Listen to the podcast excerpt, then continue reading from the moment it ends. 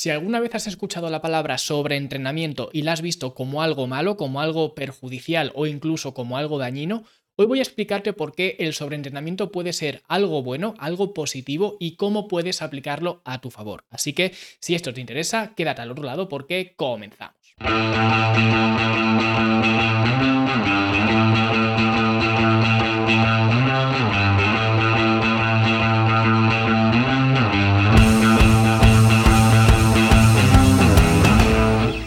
Y si quieres aprender estas y otras estrategias avanzadas de entrenamiento, te recomiendo mi libro Entrenar para ganar. Es el primer libro que escribí y el libro donde detallo todos los entresijos del entrenamiento de musculación. Así que si esto te interesa, puedes verlo en Amazon o puedes ir a fitnesslanube.com barra EPG de entrenar para ganar, ¿vale? fitnesslanube.com barra EPG o como digo, buscarlo en Amazon. Tiene más de 100 valoraciones, casi todas muy positivas. Está agradando mucho a toda la gente que lo lee. Y lo dicho, Entrenar para ganar, un libro para descubrir esos entresijos del mundo de la musculación. Y ahora sí vamos a hablar sobre el sobreentrenamiento programado.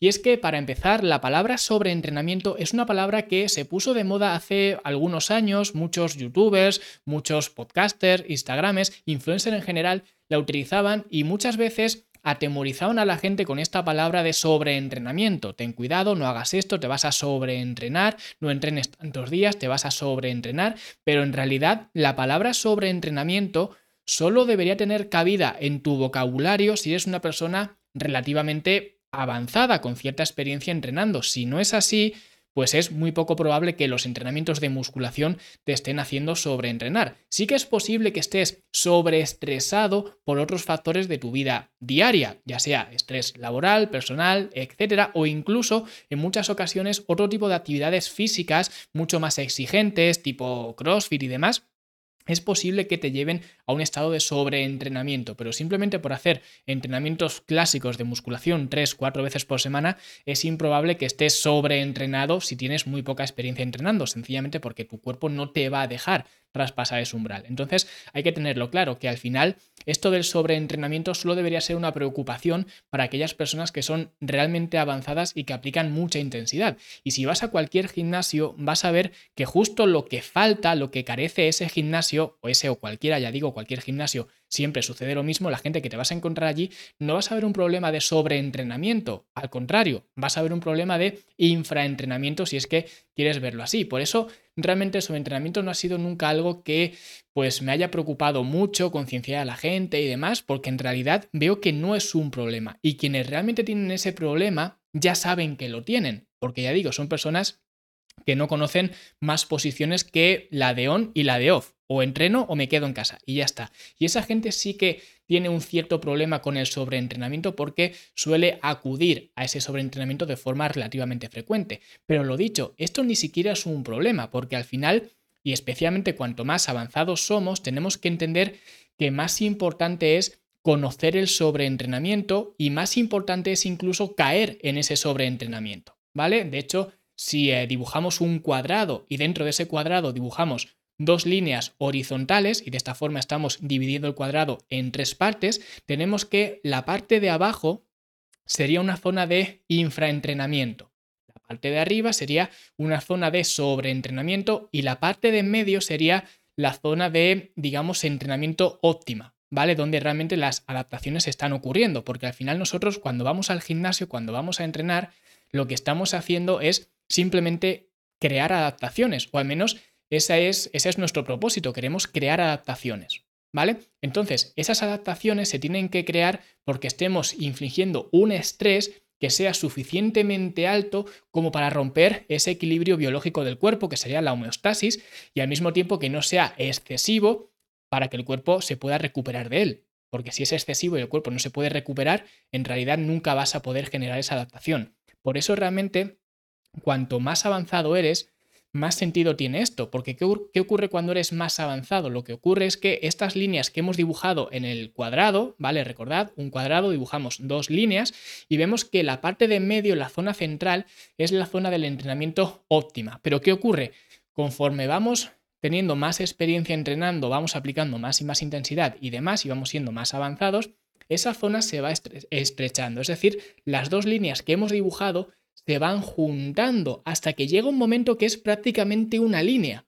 De tal forma que si yo quiero seguir progresando y estar en esa línea o en esa zona que ya es muy muy estrecha porque tengo mucha experiencia entrenando, es prácticamente improbable seguir progresando sin llegar en algún momento a traspasar esa línea, a llegar al otro lado, a llegar al sobreentrenamiento. Por eso digo que cuanto más avanzado eres, más imprescindible se hace caer en ese sobreentrenamiento sencillamente porque si tenemos esa línea, que ya digo son dos líneas, pero ya si se ha convertido en una, tenemos esa línea que me separa del infraentrenamiento al sobreentrenamiento, para saber dónde está esa línea muchas veces la tengo que cruzar.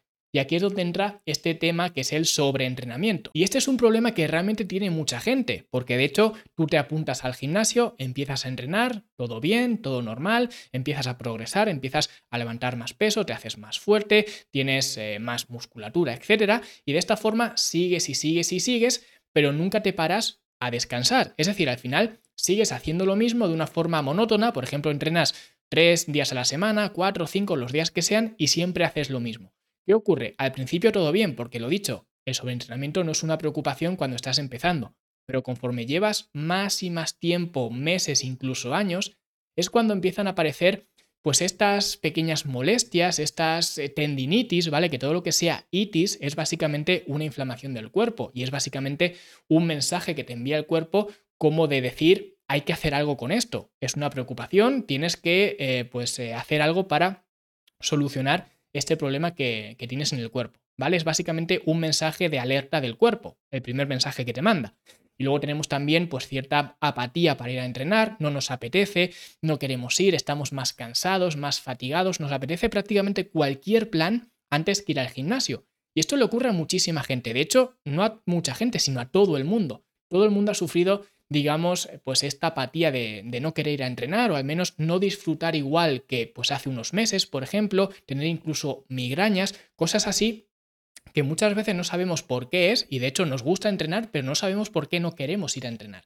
Pues esto ocurre porque realmente estamos llegando a ese umbral, estamos llegando a ese sobreentrenamiento.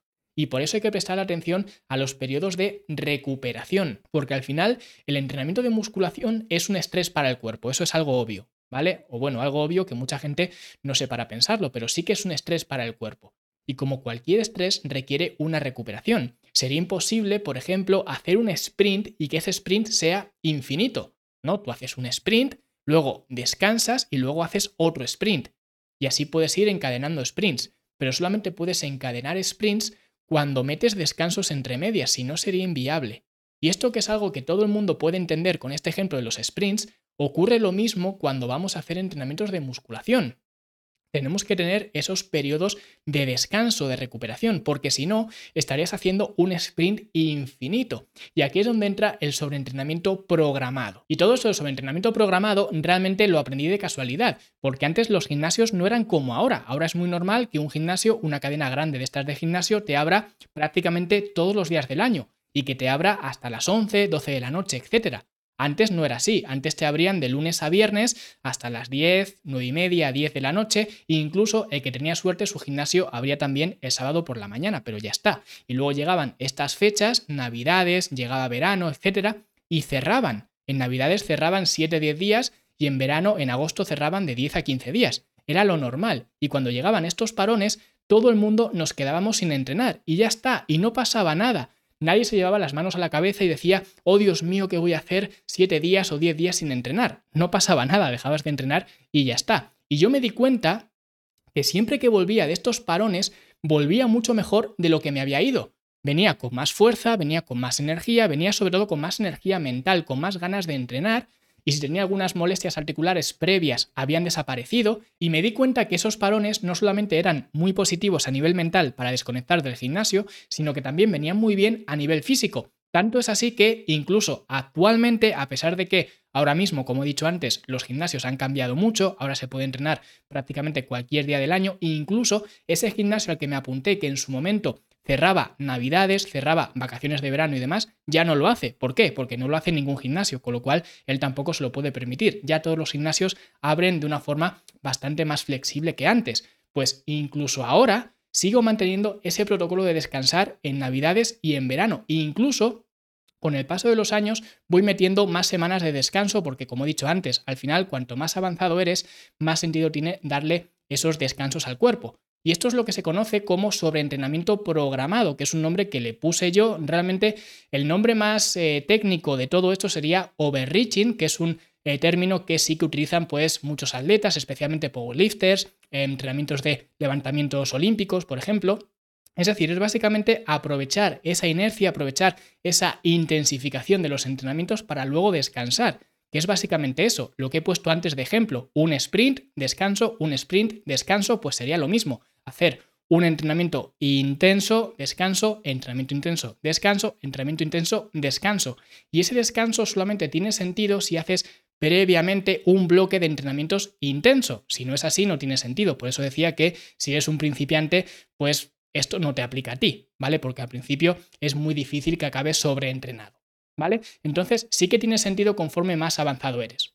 Y por eso esta filosofía de entrenar, descansar, entrenar, descansar, porque el descanso se nutre del entrenamiento y el entrenamiento se nutre del descanso. Entonces, ¿cuáles son las ventajas de este sobreentrenamiento programado? Lo primero, te permite entrenar de forma más intensa, ¿vale? Porque tienes una buena recuperación, ¿vale? Como he dicho antes, al final la recuperación se nutre del entrenamiento y el entrenamiento se nutre del descanso. Entonces, de esta forma, si te recuperas más o te recuperas mejor o dejas más espacio de tiempo para la recuperación, pues vas a entrenar mejor. Por eso, esto es más importante cuanto más avanzado eres.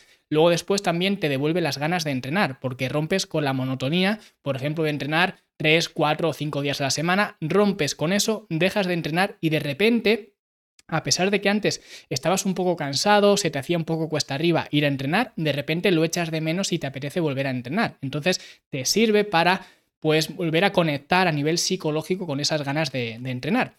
Y por último, también favoreces la supercompensación, ¿vale? Porque como digo siempre, al final tú no creces en el gimnasio, esas adaptaciones que tú generas en el gimnasio no se generan en el gimnasio, empiezan en el gimnasio, pero eso se genera después cuando estás descansando, cuando estás recuperándote. Entonces, de esta forma, cuanto más recuperación tienes, pues más probabilidades tienes de que se generen esas adaptaciones y que surja esa supercompensación. ¿Vale? Así que estas serían las tres ventajas principales de aplicar estos sobreentrenamientos programados. Y ahora viene lo siguiente, ¿cómo aplicar este sobreentrenamiento programado?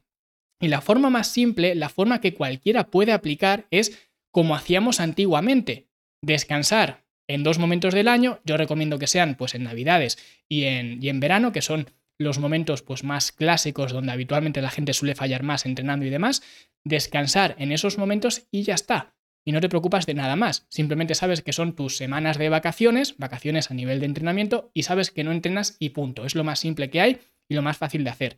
Otra forma de hacerlo, la segunda opción que voy a dar, sería, por ejemplo, trabajar con una periodización en bloques. Y que de esta forma los entrenamientos, que esto ya hablé en otro episodio de esto, de hacer entrenamientos en bloques, ¿vale? Entrenamientos secuenciales, que es lo que hacemos en, en la academia. Una de las opciones es trabajar con estos bloques. Y estos bloques van siendo paulatinamente más y más intensos hasta que llega el último, que es el más intenso de todos, y es cuando se descarga, cuando se descansa.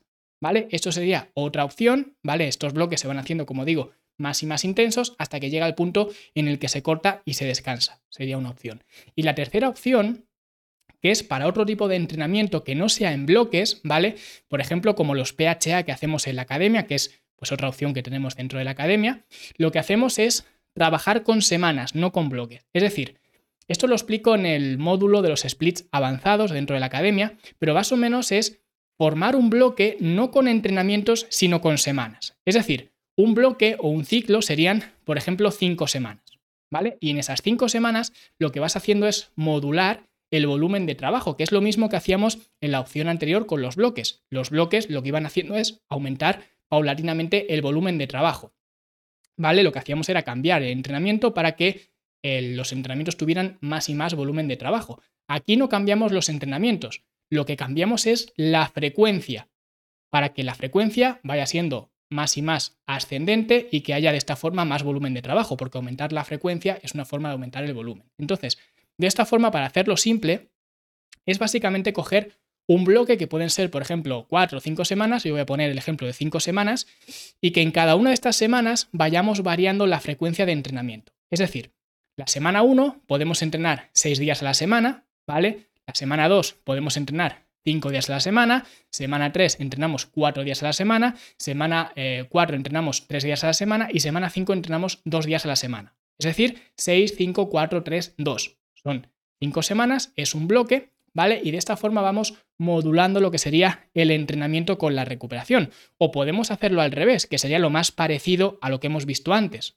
¿vale? Entrenar la primera semana dos días, la siguiente tres, la siguiente cuatro, la siguiente cinco, la siguiente seis. Es decir, vamos aumentando progresivamente lo que sería el, ah, volumen de trabajo y luego después volveríamos a repetir el ciclo. Ahí me gusta hacerlo al revés, no me gusta hacerlo 2, 3, 4, 5, 6, prefiero hacerlo al revés, prefiero hacerlo 6, 5, 4, 3, 2, que es lo mismo, lo que pasa que yo prefiero ver una escalera hacia abajo que una escalera hacia arriba. Es decir, la semana que entreno 6 días a la semana, esa semana es más complicada, ah, estoy más cansado, estoy más estresado y yo sé que la siguiente semana va a ser un poquito más llevadera. ¿Por qué? Porque voy a tener un día de descanso más. En lugar de entrenar seis días, voy a entrenar cinco días.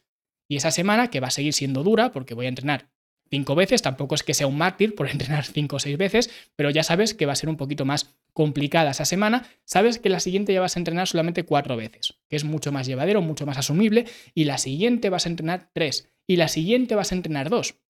Y a mí me gusta hacer esto y luego después repetir el ciclo. Lo que hago, como son eh, cinco semanas, pues lo que hago es repetir este ciclo tres veces, ¿vale? Hago 6, 5, 4, 3, 2, 6, 5, 4, 3, 2, 6, 5, 4, 3, 2 y la siguiente semana me la tomo de descanso. Ya está, es muy simple y es una eh, forma de aplicar este sobreentrenamiento programado que sirve especialmente para los entrenamientos PHA. ¿Por qué digo para los entrenamientos PHA? Porque esta forma de aplicar estos eh, sobreentrenamientos programados o estos splits avanzados, que es como lo llamo en la academia, básicamente sirve para este tipo de entrenamientos. ¿Por qué? Porque la semana que entrenas solamente dos veces a la semana, tienes que entrenar el cuerpo completo esas dos veces a la semana. Con lo cual, otro tipo de entrenamientos no serían, digamos, muy recomendable hacer este tipo de, gestión de sobreentrenamiento programado.